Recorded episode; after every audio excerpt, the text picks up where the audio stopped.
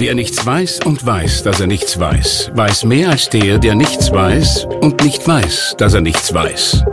Wenige wissen, wie viel man wissen muss, um zu wissen, wie wenig man weiß. Was Sie wissen sollten, das liefern Ihnen täglich die Salzburger Nachrichten. Salzburger Nachrichten, wenn Sie mehr wissen wollen. Gewalt gegen Frauen. Ein Podcast-Special der gefragten Frau. Kapitel 5 Die Richterin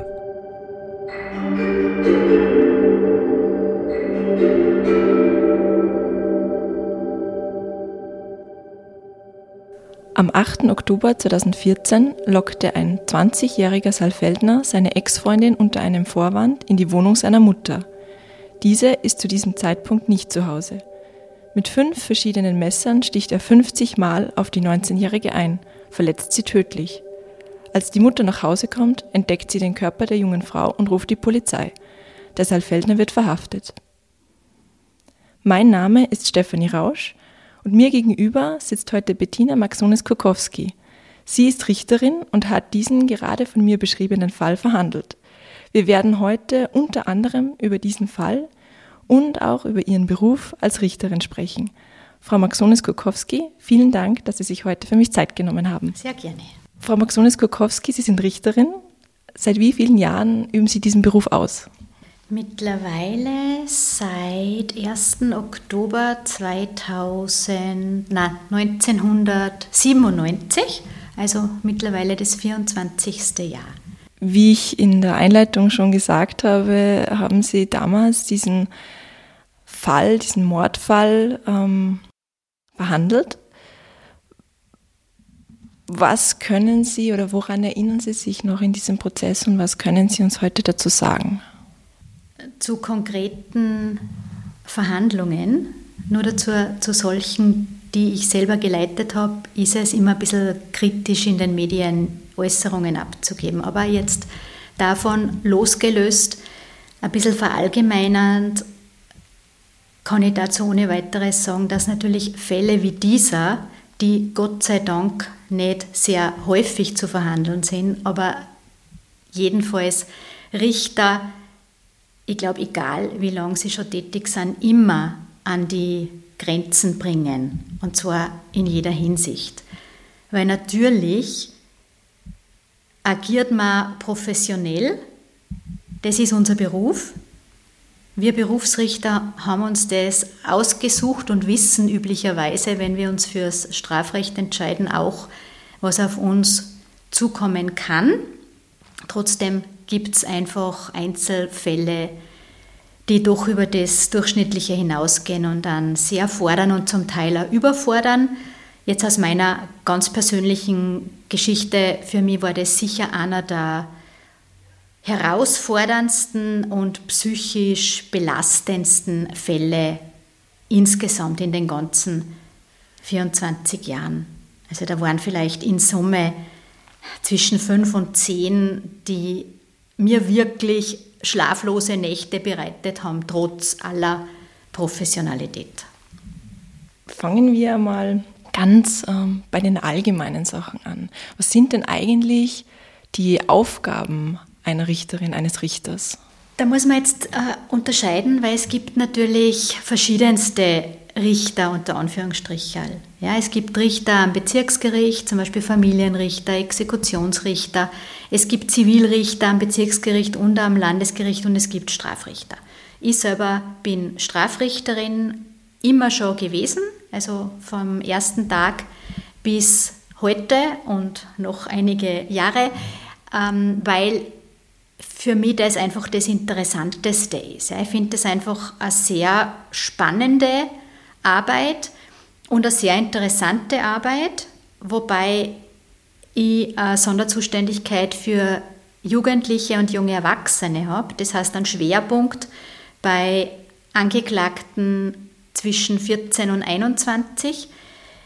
Das sind eigene Herausforderungen. Da ist man zum Teil, das muss man wirklich sagen, mehr Sozialarbeiterin als Richterin. Aber es ist aus meiner Sicht nicht so frustrierend. Weil jetzt Strafrichter zu sein, Ich habe mir in der Vorbereitung auf heute mal überlegt, äh, welche Erfolgserlebnisse man eigentlich als Strafrichter hat. Ja, und das ist jetzt nicht wahnsinnig berauschend. Ja, das muss man einfach wirklich sagen. Man ist damit sehr, sehr viel negativer Energie konfrontiert. Und aus meiner Sicht ist es einfach doch im Jugendbereich nicht ganz so dramatisch wie im Erwachsenenbereich. Wir Strafrichter im Hauptverfahren entscheiden, ob die Anklage, die die Staatsanwaltschaft gegen jemanden einbringt, zu Recht besteht oder nicht zu Recht besteht. Ob der Angeklagte schuldig zu sprechen ist oder frei zu sprechen ist. Gibt es verschiedene Varianten. Das machen wir zum Teil als Einzelrichter und zum Teil in Kombination mit Laienrichtern. Das kann sein ein Schöpfengericht, da entscheidet entweder ein Berufsrichter gemeinsam mit zwei Laienrichtern oder zwei Berufsrichter gemeinsam mit zwei Laienrichtern. Es kann auch sein, dass man eben den Vorsitz hat in einem Geschworenengericht. Da sind dann drei Berufsrichter tätig. Ein Er oder eine hat den Vorsitz und dann gibt es acht Laienrichter. Und nur weil es jetzt an der Stelle gut passt, für Laienrichter ist Richtersein sicher nur die viel größere Herausforderung als für uns Berufsrichter, weil wir, wie gesagt, uns den Beruf ausgesucht haben. Die Laienrichter wären jetzt mehr oder weniger zwangsverpflichtet.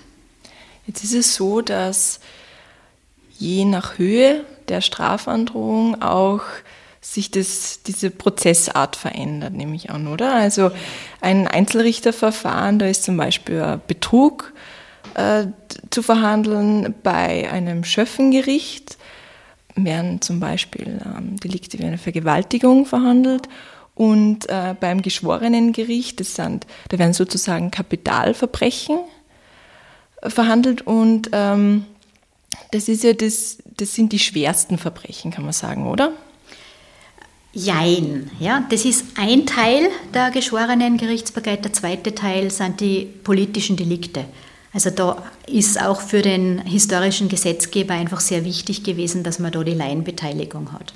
Und da gibt es zum Teil bei den politischen Delikten auch Strafdrohungen, die nur ein Jahr betragen und es ist trotzdem das Geschworenengericht zuständig, weil eben politischer Hintergrund oder politisches Delikt. Aber sonst haben Sie recht. Kapitalverbrechen, an das, an das man natürlich sofort als erstes denkt, ist Mord und dafür ist das Geschworenengericht zuständig.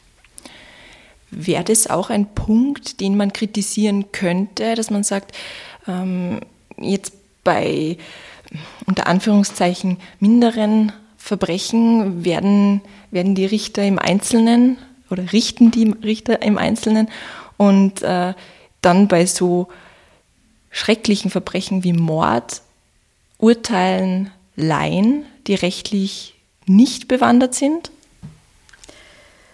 Ich glaube, zu dem Thema kann man einen eigenen Podcast machen, wenn nicht mehrere. Ja, ich spreche jetzt einmal nur für mich persönlich. Ja, und ich persönlich bin auf jeden Fall dafür, die geschworenen Gerichtsbarkeit massiv zu reformieren, wenn nicht abzuschaffen. Und dafür gibt es einfach mehrere, ja, mehrere Gründe. Einer der wesentlichsten Gründe ist genau das, was Sie gesagt haben. Ja, je höher die Strafdrohung ist, desto mehr ist es zu hinterfragen, dass Laienrichter über das Schicksal entscheiden können und einfach oft die Voraussetzungen dafür nicht mitbringen. Das ist jetzt einmal nur der, der eine Teil. Der zweite Teil ist der, es ist eine enorme Belastung für die Laienrichter, das emotional und, und überhaupt äh, auszuhalten, jetzt die Verantwortung übernehmen zu müssen, jemanden schuldig zu sprechen. Das ist für uns schon manchmal nicht leicht, aber für jemanden, der sich das nicht aussucht, nur viel schwieriger. Ein ganz wesentlicher Kritikpunkt aus meiner Sicht an der geschworenen Gerichtsbarkeit ist die extrem schwierige Möglichkeit, geschworenen Entscheidungen zu bekämpfen. Ich versuche es an einem ganz einfachen Beispiel zu erklären. wenn wir jetzt verhandeln, ein Verkehrsunfall, wo nicht wahnsinnig viel passiert ist. Ja? Sagen wir, irgendwer, weiß ich nicht, irgendwer passt nicht auf, weil er aufs Handy schaut, es gibt einen Unfall und der andere hat, weiß ich nicht, einen, einen Armbruch. Ja? Ist jetzt natürlich nicht lustig, aber im Vergleich zum Mord jetzt doch eher nicht so wahnsinnig tragisch. Ähm, dann spricht man Urteil.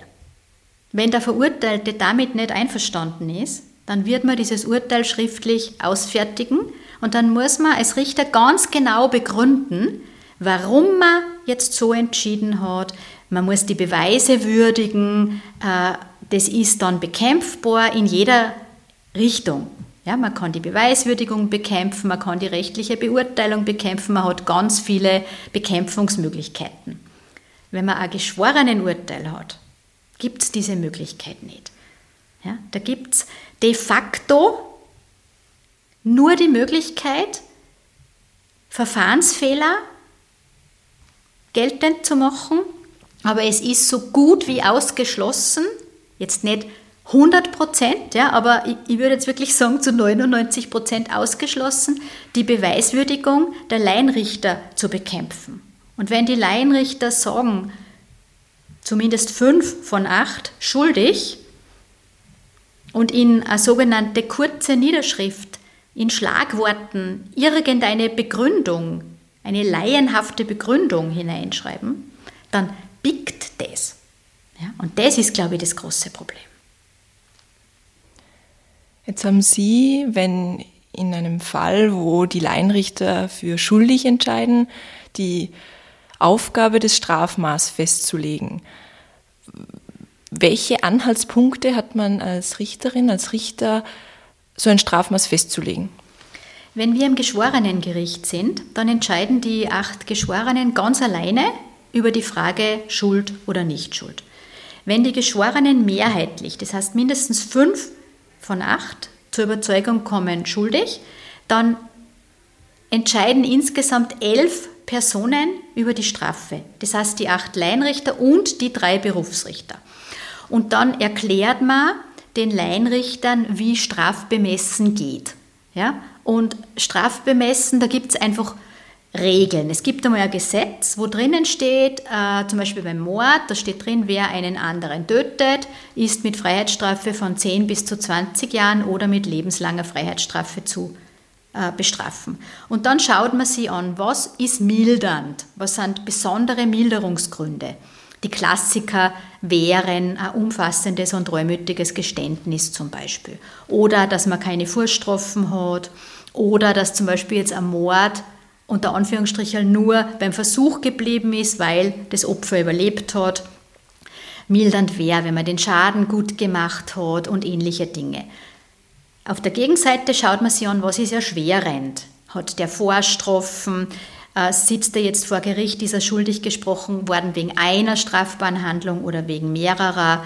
Äh, das schaut man sich alles an und dann versucht man gemeinsam mit den Laienrichtern einfach ein bisschen abzustecken, was ist jetzt aufgrund der Erfahrung, die halt wir Berufsrichter haben, das, ja, der Rahmen, wo sich diese Strafe jetzt bewegen kann. Ja, wir, also wenn, wenn jetzt ihr einen Vorsitz im Geschworenengericht habt, dann halte ich mich immer sehr zurück mit einem Strafvorschlag, weil einfach die Erfahrung zeigt, wenn wir Berufsrichter irgendwas vorgeben, dann ist jeder von den Laienrichtern froh und sagt, ah, Sie haben die Erfahrung, dann machen wir das so. Und das ist ja nicht, das ist genau das, was ja der Gesetzgeber nicht will. Der Gesetzgeber will die Stimme des Volkes, ja, und deswegen frage ich eigentlich immer, was kommt Ihnen jetzt richtig vor? Welche Strafe wäre aus Ihrer Sicht Bauchgefühl, ja, gerecht, unter Anführungsstrichen. Ja? Und das horcht man sich dann einfach an und dann sagt man, ja, ist nachvollziehbar. Aus unserer Erfahrung würde man jetzt einmal sagen, das, die und die Strafe ist so das Minimum, die und die Strafe ist das Maximum. Und dann wird eigentlich jeder mal gefragt, wofür er sich dann entscheidet. Und dann gibt es ganz genaue Regeln, wie man dann auf die Strafe kommt, die am Schluss herauskommt. Wenn wir zu dem Fall zurückgehen, äh, den Sie ganz am Anfang, wo Sie schon gesagt haben, der war sehr einschneidend, Da haben die Laienrichter für schuldig gesprochen. Die haben den Saalfeldner Angeklagten schuldig gesprochen. Welches Strafmaß wurde dann ähm, von Ihnen als Vorsitzenden Richtern gemeinsam mit Ihren äh, Berufsrichterkollegen und den Laienrichtern festgelegt? Wenn ich mich jetzt richtig erinnere, seither ist das Jugendgerichtsgesetz, ich glaube, nicht nur einmal, sondern zweimal geändert worden. Und damals, wo dieses Urteil gefällt worden ist, war die Höchststrafe für junge Erwachsene, das heißt für Personen, die das 21. Lebensjahr im Zeitpunkt der Tat noch nicht vollendet hatten, bei 20 Jahren. Und nach meiner Erinnerung ist damals die Höchststrafe ausgesprochen worden. Und der Angeklagte ist eingewiesen worden in die Anstalt für geistig abnorme Rechtsbrecher, parallel zur Strafe. Ähm, wie kommt so etwas zustande, dass äh, dann entschieden wird, er wird eingewiesen in so eine Anstalt?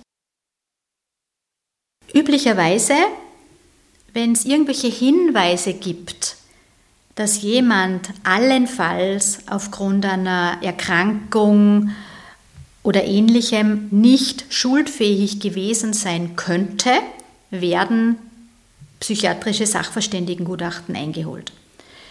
Das war bei dem Fall auch so. Da war die Frage schuldfähig ja, schuldfähig nein. Die Geschworenen werden dann gefragt, auf der Basis der Erörterungen, die der Gutachter dann in der Verhandlung gemacht hat, folgen Sie dem, was der Gutachter sagt, oder folgen Sie dem nicht? Da hast dann die Frage, vereinfacht jetzt, war er schuldfähig oder nicht? Und die Geschworenen haben damals diese Frage bejaht und haben gesagt, ja, er war schuldfähig. Und wenn sich aus dem psychiatrischen Gutachten ergibt, dass jemand zur Tatzeit schuldfähig war, gleichzeitig aber gefährlich ist, aufgrund einer psychiatrischen Erkrankung, einer Persönlichkeitsstörung oder ähnlichem, dann wird der Verurteilte nicht nur zu einer Freiheitsstrafe verurteilt, sondern zusätzlich nur wegen der Gefährlichkeit in die Anstalt für geistig abnorme Rechtsbrecher eingewiesen. Richterinnen und Richter richten das Wort am Ende des Prozesses, zumindest kennt man das aus Filmen so, oft an den Angeklagten bzw. dann Verurteilten. Stimmt das? Gibt es das wirklich? Also, dass man dann noch einmal das Schlusswort hat? Wenn wir Urteile verkünden, dann ist es so, dass immer alle aufstehen, aufstehen müssen im Gerichtssaal und dass man dann einfach sagt, äh, verkündet wird jetzt folgendes Urteil im Namen der Republik. Und dann verkündet man das Urteil zum Teil in einer Sprache, die jetzt für Verurteilte nicht immer nachvollziehbar ist. Das ist eine sehr juristische Ausdrucksweise, die man hat. Wenn das dann erledigt ist, dann setzen sie immer alle hin und dann begründet man das Urteil und erklärt dem Angeklagten im Idealfall das Urteil so, dass er versteht, warum man zu dem Ergebnis gekommen ist. Ich bin jetzt im Jugendbereich hauptsächlich tätig, nicht nur, aber hauptsächlich. Da ist es eine besondere Herausforderung, jungen Menschen die jetzt nicht immer die größte Aufmerksamkeitsspanne haben, zu erklären, warum sie jetzt verurteilt worden sind und zu welcher Strafe sie verurteilt worden sind. Ich glaube, dass ich jetzt im Laufe meiner Tätigkeit die Art und Weise der Urteilsbegründung sehr verändert habe und jetzt da im Laufe der Zeit dazu übergegangen bin, jetzt nicht mehr so, so neutral vom Gericht zu sprechen, so das Gericht hat sie jetzt verurteilt, sondern das ein bisschen persönlicher zu gestalten und wirklich zu sagen, ich habe sie jetzt verurteilt, ich als Repräsentantin des Staates, das sage ich natürlich nicht dazu, ja, weil das und das ist und versuche jetzt schon, das so rüberzubringen, dass mein Gegenüber das versteht. Große Herausforderung heute aber für sehr wichtig, weil ich schon auch die Erfahrung gemacht habe, wenn es dann gelingt, das zu erklären und egal was jemand gemacht hat, trotzdem maximal, so, so weit es halt möglich ist, ähm, neutral, sachlich und jetzt auch den Menschen gegenüber wertschätzend zu bleiben, dann können die meisten das relativ gut annehmen, was man sagt. Das heißt nicht, dass, man, dass immer alles akzeptiert wird, was wir sagen, aber es kommt dann eigentlich relativ gut beim anderen an. Und gerade bei den Jugendlichen ist es manchmal auch notwendig, jetzt wirklich eine ganz einfache und eine Sprache zu sprechen und schon einfach auch die Ebene zu finden. Ja, weil es bringt jetzt nichts, wenn ich mich hinter irgendwelchen juristischen Floskeln verstecke und mir gegenüber sitzt ein 15-jähriger Bursche, der sich dann denkt, okay, was redet die jetzt? Das, verstehe ich nicht. Ja? Und Akzeptanz, glaube ich, ist was sehr, sehr, sehr Wichtiges und das ist für mich ein bisschen die Kunst äh, oder macht für mich ein bisschen schon einen guten Richter oder eine gute Richterin aus. Also Sie als Frau müssen ja auch bei so derart grausamen Taten gegen Frauen objektiv bleiben in Ihrer Position als Richterin. Gehen Ihnen solche Fälle dann noch einmal näher, weil, es, weil die Opfer Frauen sind? Das ist eine schwierige Frage. Ich würde jetzt eher Nein sagen. Weil man lernt schon als Richter einen sehr professionellen Umgang mit dem, was man tagtäglich macht. Die Ausreißerfälle, die gehen mir immer nur sehr an die Nieren. Das, das, ist, das ist nach wie vor so. Ja, da nützt mir meine ganze Professionalität nichts. Und da glaube ich aber jetzt bei den wirklich ganz argen Sachen, glaube ich nicht, dass jetzt ein Unterschied ist, ob das Opfer weiblich oder männlich ist. Glaube ich. Wobei man natürlich auch wieder dazu sagen muss, bei den ganz argen Sachen waren die Opfer meistens weiblich.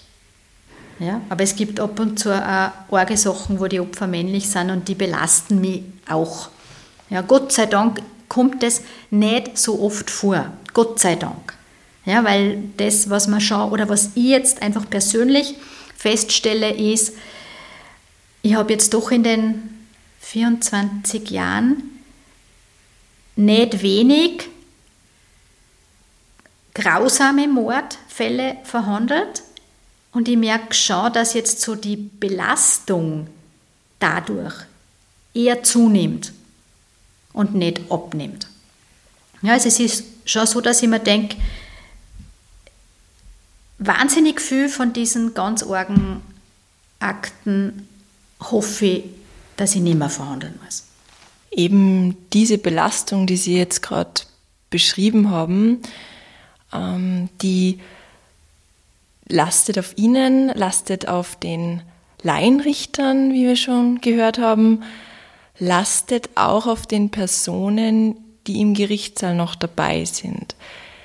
Das sind auch oft Angehörige von den Opfern. In dem Fall in Saalfelden war es so, dass die Angehörigen mit dabei waren bei der Verhandlung. Wie haben Sie das wahrgenommen oder haben Sie das überhaupt wahrgenommen, dass da eine Belastung war? Ja, das auf jeden Fall. Das ist immer noch eine spezielle Herausforderung, wenn wir als Richter jetzt wissen, die Mutter, die Ehefrau, die Kinder des Getöteten oder der Getöteten sitzen jetzt im Verhandlungssaal. Das ist deswegen eine besondere Herausforderung, weil man ja nie im Vorhinein weiß, wie kommen diese Menschen mit dieser wahnsinnigen Belastung zu Rande. Und das bedeutet natürlich für uns eine besondere Herausforderung. Ja, weil unsere Aufgabe besteht jetzt doch in erster Linie darum, eine Gerichtsverhandlung durchzuführen und über die Anklage zu entscheiden. Wir müssen manchmal aus Vorsichtsgründen Polizeischutz organisieren, weil wir natürlich auch Verantwortung haben für Laienrichter und weil wir einfach manchmal Angehörige wirklich nicht einschätzen können und dann einfach manchmal doch eine Polizeipräsenz für notwendig erachten, wenn es jetzt zu irgendwelchen Ausschreitungen kommen sollte. Das kommt ja vor. Ja? Das sind ja auch Dinge, die ich als Mensch, als Mutter, als Partnerin komplett verstehe. Als Richterin kann ich es trotzdem nicht zulassen oder nur in sehr engen Grenzen zulassen. Es geht nicht, dass Angehörige in einer Gerichtsverhandlung schreien. Ja, bei allem Verständnis als Mensch geht es nicht als Repräsentantin der Justiz. Und da ist es manchmal sehr, sehr schwierig, wirklich so den richtigen Zugang zu finden. Ja, also mir ist jetzt bis jetzt Gott sei Dank immer gut gelungen. Ja, und ich denke mir, so ein bisschen was haltet man schon aus in einer Gerichtsverhandlung. Ich denke mir, es ist aushaltbar, wenn eine verzweifelte Mutter einmal kurz schreit, aber es muss dann auch wieder zu einem Ende finden. Einfach ja, aufgrund der ganzen ja, Atmosphäre.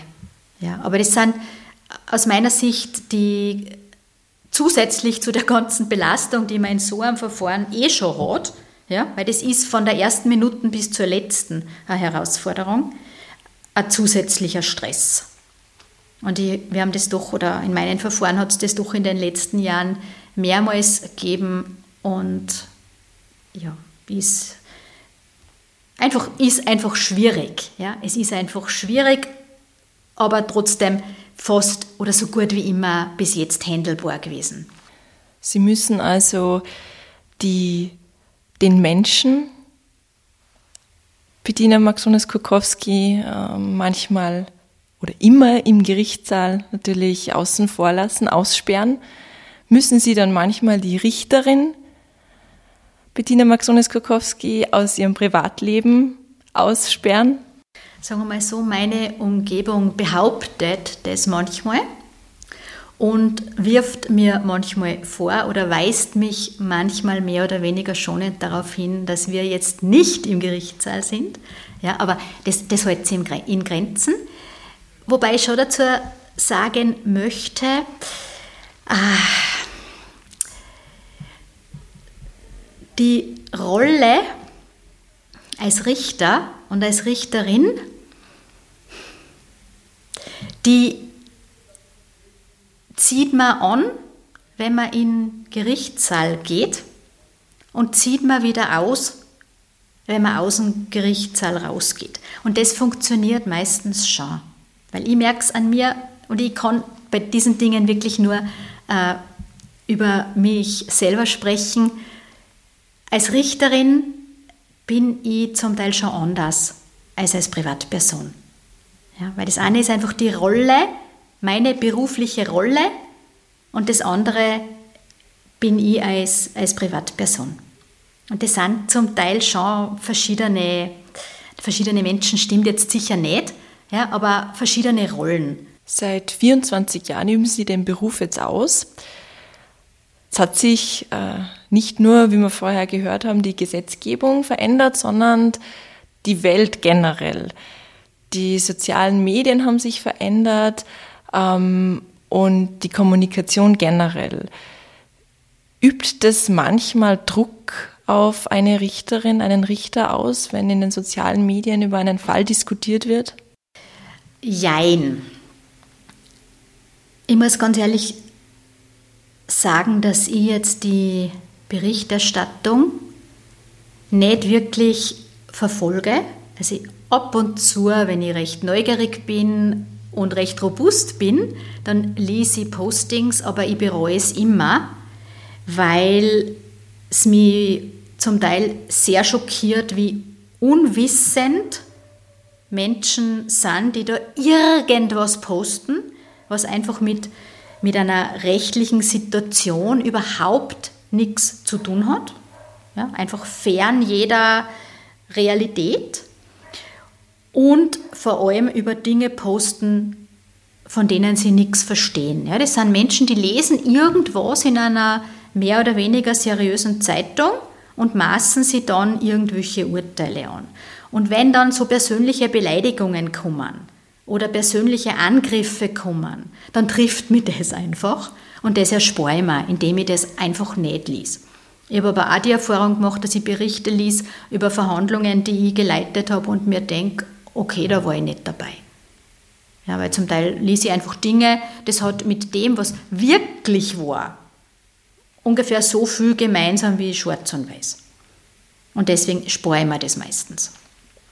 Ich finde jetzt prinzipiell äh, Kritik und Kontrolle durch Medien schon sehr wichtig, aber ich halte es auch für sehr wichtig, dass man über Dinge so schreibt, wie es einfach sachlich angemessen ist.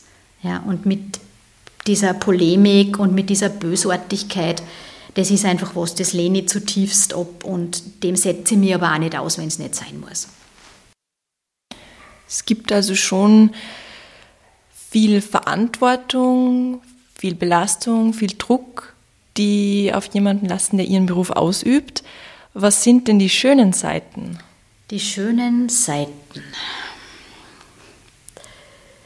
Im Jugendbereich gibt es viele, gibt immer wieder schöne Seiten. Im Jugendbereich, deswegen mag ich den Jugendbereich nach wie vor so gern, hat man einfach sehr, sehr viele Möglichkeiten, angemessen auf strafbare Handlungen junger Menschen zu reagieren. Da kann man sehr, sehr, sehr kreativ sein. Da gibt es ganz viele Möglichkeiten einer außergerichtlichen Regelung. Da hast die Überschrift Diversion, wo man zum Beispiel Tatausgleiche macht, wo sie Täter und Opfer einfach an einen Tisch setzen und man versucht, einen Konflikt zu lösen. Das machen jetzt nicht wir, das macht der Verein Neustadt. Da kann man gemeinnützige Leistungen auftragen, da kann man Probezeiten aussprechen und das mit Weisungen verknüpfen. Und da erlebt man zum Teil sehr erfreuliche Dinge, zum Beispiel wirklich äußerst gelungene Tatausgleiche, wo am Ende alle zufrieden sind. Und das ist das, was jetzt das Schöne an meiner Tätigkeit ist. Ja, oder wenn, man, wenn wir Jugendliche haben, die immer wieder kommen, die immer wieder vor Gericht stehen und immer wieder verurteilt werden, die man dann schon kennt, ja, wo man dann auch schon sagt, jetzt sind sie schon wieder da, was ist los? Ja, und dann gibt es plötzlich dieses Ereignis, das alles verändert. Zum Beispiel Freundin oder Freund, zum Beispiel gelingt es endlich eine Lehrstelle zu finden und der Jugendliche bekommt endlich einmal die Wertschätzung, der er schon seit Jahren hinterher hechelt und es ist dann plötzlich alles anders. Ja, das sind die Dinge, die freuen mich dann ja, und das macht mich dann auch ja, zufrieden. Ja, deswegen mag ich das immer nur gern machen, nach der langen Zeit. Mit gewissen, trotzdem, trotz allem mit gewissen Verschleißerscheinungen. Haben Sie bei einem Urteil schon einmal gezögert? Auf jeden Fall. Ja, auf jeden Fall. Äh, so, ich glaube, man stellt sich manchmal so an das Richterleben ein bisschen, weiß ich nicht, komplexer oder komplizierter vor, als es ist, weil man muss schon sagen, so der Durchschnitt der Fälle, die wir verhandeln, da ist jetzt nicht so schwierig zu entscheiden, ja, der ist schuldig oder der ist unschuldig. Es gibt Fälle, da ist man einfach wirklich hin und her gerissen und da ist dann einfach für mich ganz klar, wenn ich mir eine halbe Stunde denke, war er das jetzt oder war er das nicht? Und eine halbe Stunde sage ja innerlich und eine halbe Stunde sage nein, dann ist der Gesetzgeber, gibt uns eine gute Lösungsmöglichkeit. Und das ist einfach der Zweifelsgrundsatz. Und das ist einfach das, womit ich seit immer oder seit 24 Jahren arbeite, wenn ich einfach ewig lang herum überlege. Ja, ja, nein, ja, nein, ja, nein dann ist es für mich ganz klar, das ist ein Fall, dann wird freigesprochen, weil dann bin ich mir einfach nicht sicher. Und der Gesetzgeber oder das Gesetz verlangt halt doch eine nahezu sichere Wahrscheinlichkeit einer Tatbegehung. Und wenn man so lange herum überlegen muss, dann ist das einfach ein klarer Hinweis, dass man sich nicht sicher ist und dann wird freigesprochen. Als Richterin äh, haben Sie das letzte Wort an einen Angeklagten. Für den oder diejenige ist das dann, spielen Sie wahrscheinlich oder vielleicht die Hauptrolle in diesem ganzen Verfahren? Richten sich dann in der Folge Hass oder Rachegedanken von Verurteilten auch an Sie? Und bekommen Sie das irgendwie mit? In den 24 Jahren hat es insgesamt drei Drohungen gegen mich gegeben. Das waren fast ausschließlich Personen mit einer psychiatrischen Krankengeschichte, also Personen mit einer Schizoph wie heißt, paranoiden Schizophrenie oder ähnliches. Ansonsten bin ich bis jetzt von drohenden Äußerungen, von Hassäußerungen der Personen, die von mir verurteilt worden sind, verschont geblieben. Ich erlebe eher das Gegenteil, was für mich sehr immer wieder sehr interessant ist, ja, weil das wäre ja so immer wieder gefragt, hast du eigentlich Angst, wenn du am Abend unterwegs bist? Für mich ist sehr interessant, dass offensichtlich der Richter im Kontext Richter nicht so leicht auf der Straße erkannt wird. Weil mir passiert das immer wieder, wenn ich jetzt irgendwo unterwegs bin, dass ich mir denke, ah, den kenne ich doch oder ah, die kenne ich doch. Ja? Aber umgekehrt, ich nicht erkannt werde. Und wenn es so ist, dann habe ich eigentlich nur ja, keine negativen Erfahrungen. Ja?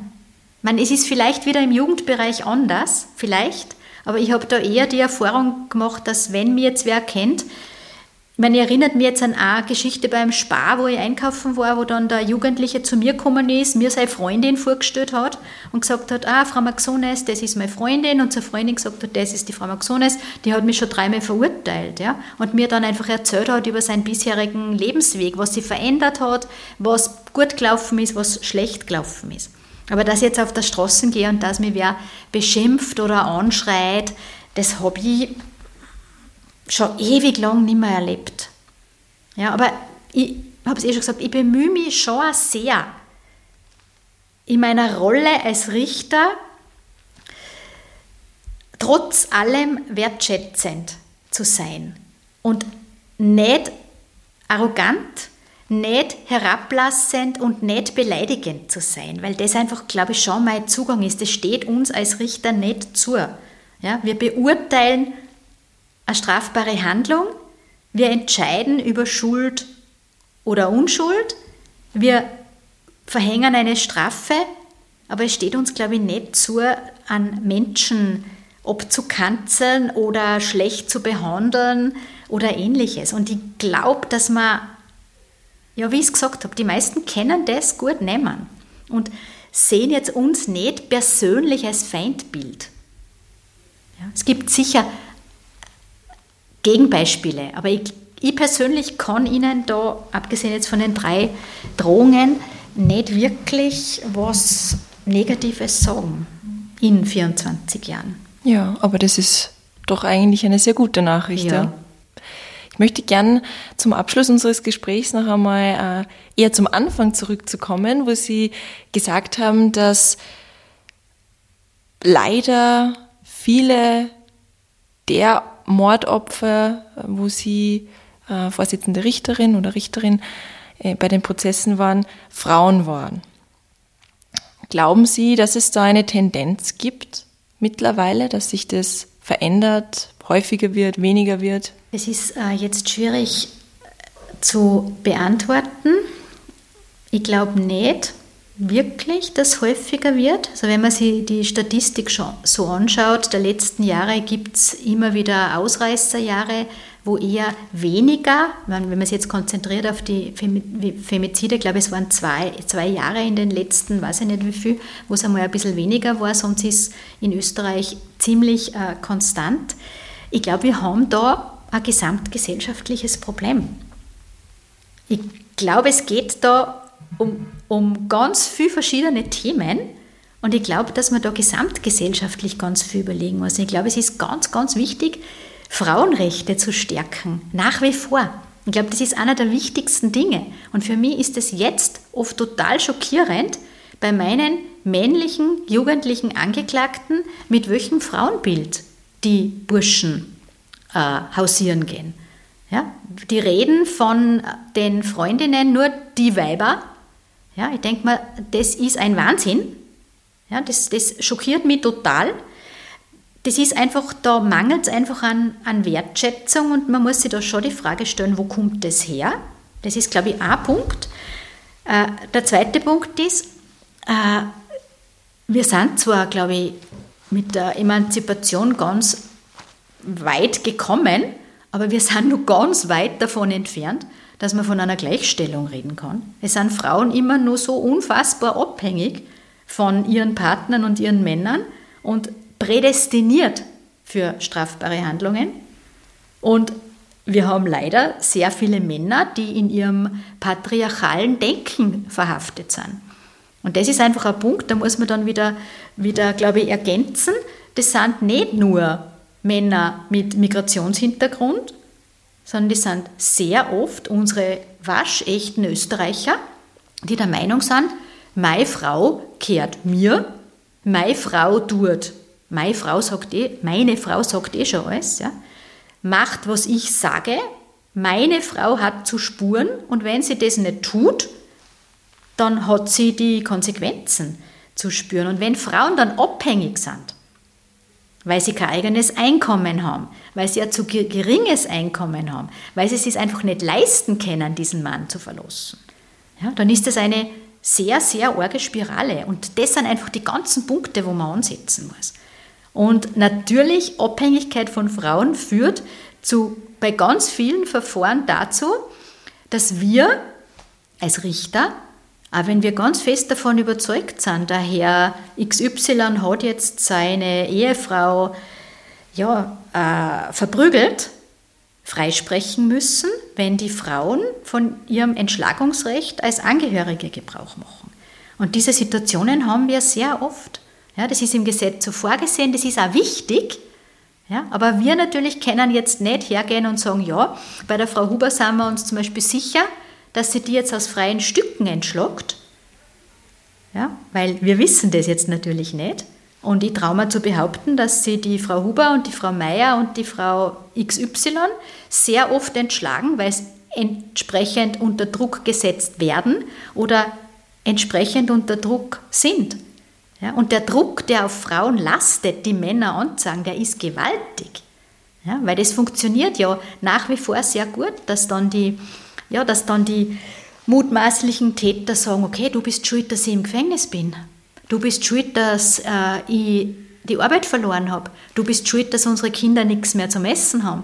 Ja, so funktioniert dann leider oft das. Und das ist wahnsinnig problematisch. Ja, und da geht es wirklich darum, es geht ganz, ganz viel um Frauenrechte stärken. Das kann man nicht oft genug betonen. Ja, und patriarchale Denkweisen zu hinterfragen. Das ist nach wie vor Katastrophen und da von meinem Gefühl her, ganz persönliches Gefühl, habe ich das Gefühl, da haben wir einen ordentlichen Rückschritt bei unserer männlichen Jugend, ja, die einfach Frauen gegenüber den notwendigen Minimalrespekt vermissen lassen. Frau Maxones-Kukowski, vielen Dank, dass Sie mir heute Rede und Antwort gestanden sind für die Informationen und dieses nette Gespräch. Sehr gerne. Abschließend noch ein wichtiger Hinweis für euch, wenn ihr von Gewalt betroffen seid oder jemanden kennt, der von Gewalt betroffen ist. In Salzburg gibt es folgende Anlaufstellen. Das Gewaltschutzzentrum erreicht ihr unter der Nummer 0662 870100 und den Frauennotruf in Salzburg unter 0662 88 1100. Außerdem findet ihr Hilfe in den Frauenhäusern der Stadt Salzburg und in Saalfelden. Österreichweit hilft euch außerdem die Frauenhelpline unter 0800 222 666 24 Stunden am Tag weiter. Und es gibt auch eine Online-Beratung via Chat und das in verschiedenen Sprachen. Dieses Angebot findet ihr unter www.haltdergewalt.at. Und speziell für Männer in akuten Konfliktsituationen gibt es seit kurzem die Männerinfo. Die Hotline ist anonym und kostenlos unter 0800 400 777 erreichbar. Das war die fünfte Folge unserer Spezialstaffel über Gewalt gegen Frauen. In der nächsten Folge sprechen wir mit einem Neuropsychiater und Forensiker. Er hat jahrzehntelang für die Justiz gearbeitet, in die Köpfe von mutmaßlichen Tätern geblickt und sie analysiert. Seine Gutachten konnten entscheidend sein für das Schicksal von Angeklagten. Gewalt gegen Frauen. Ein Podcast-Special der gefragten Frau. Kapitel 5 Die Richterin